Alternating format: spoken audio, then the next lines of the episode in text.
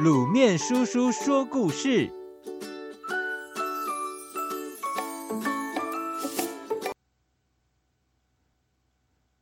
咸高智退秦军。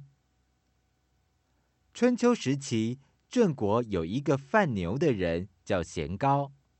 有一天，他赶着牛，正要去市场上卖，正好遇到一个刚从秦国回来的朋友。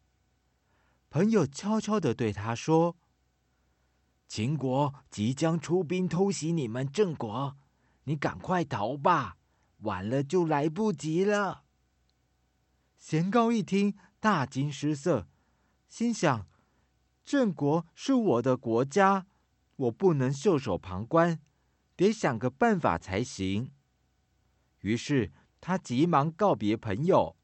一面派人送信给郑国的国君，另一面赶着牛群继续向前走。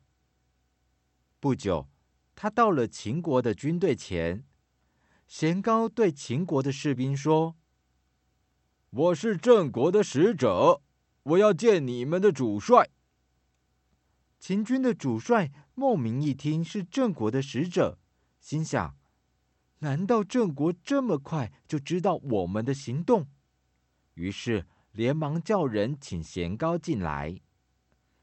贤高对孟明说：“郑王知道将军率兵路过我国，特地派我送些牛来慰劳士兵们。”孟明假装镇静地说：“你有郑王的信函吗？”贤高说。将军近日出发，由于时间太赶，所以郑王来不及写信。孟明心中一惊，竟然连我们出发的日期都知道，看来是早有防备，还是不要去攻打郑国了。于是他便率兵消灭郑国的邻国后，便回秦国了。小朋友。咸高虽然是个牛贩子，但是他看到自己国家有难，就不顾个人安危，靠自己的机智和勇敢挽救了国家。我们应该也要向他学习这种天下兴亡、匹夫有责的爱国精神哦。法蒂玛机智脱身。很久以前。有一个叫法蒂玛的小女孩，她和村里的五个小女孩一起到森林里砍柴。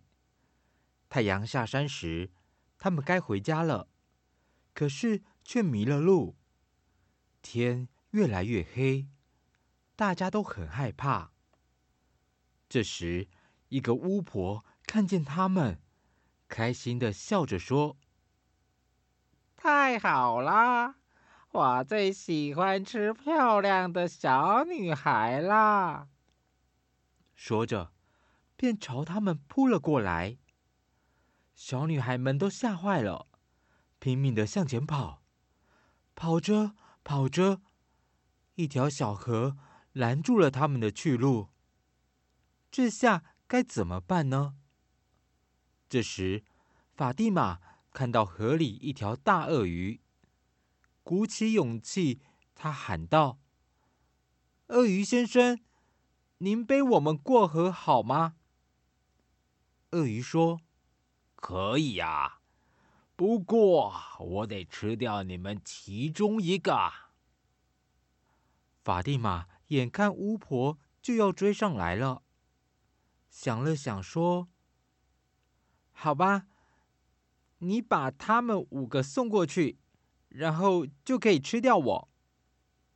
于是，鳄鱼一个个把其他小女孩送到对岸，而法蒂玛则悄悄地抓住鳄鱼的尾巴，一起游了过去。这时，巫婆也追到河边，她急急忙忙地跳到鳄鱼的背上，大喊：“快游！”鳄鱼转头过来说。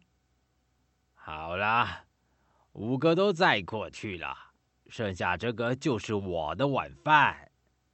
说完，他张开大嘴，把巫婆吞到了肚子里。小女孩们逃过巫婆的魔掌后，都高兴地夸奖法蒂玛又聪明又勇敢。小朋友，遇到危险时，我们必须先冷静下来，想想办法。